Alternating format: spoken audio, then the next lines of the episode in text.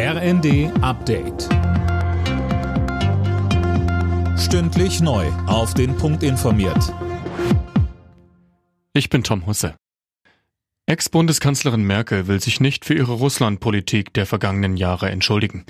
Diplomatie sei nicht der falsche Weg gewesen, sagte sie bei einer Veranstaltung in Berlin. Den Ukraine-Krieg verurteilte Merkel als großen Fehler Russlands. Und weiter? Letztlich ist die Ukraine ja auch geopolitische Geisel des Westens. Putins, ja, man muss sagen, Feindschaft geht gegen das westliche demokratische Modell. Ich weiß noch sehr, wie ich oft mit Leuten gesagt habe, ihr wisst, dass er Europa zerstören will. Er will die Europäische Union zerstören, weil er sie als Vorstufe zur NATO sieht. Es war Merkels erster öffentlicher Auftritt seit dem Ende ihrer Kanzlerschaft. Rechtsextremismus bleibt die größte Bedrohung für die Demokratie in Deutschland.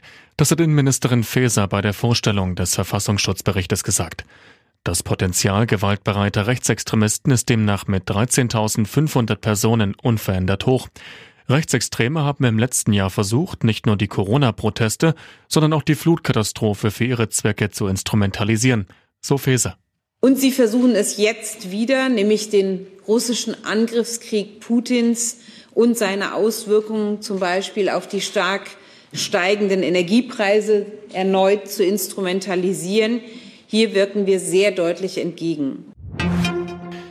Nach dem Zugunglück bei Garmisch-Partenkirchen mit fünf Toten und zahlreichen Verletzten sind drei Mitarbeiter der Bahn ins Visier der Ermittler geraten. Der Verdacht der fahrlässigen Tötung steht im Raum. Nähere Angaben zu den Vorwürfen machten die Ermittler zunächst nicht. In der Nations League hat die deutsche Fußballnationalelf am Abend unentschieden gespielt. In der Partie gegen England kam das Team von Trainer Hansi Flick nicht über ein 1 zu 1 hinaus. Am Samstag muss Deutschland dann schon wieder ran. Es geht gegen Ungarn.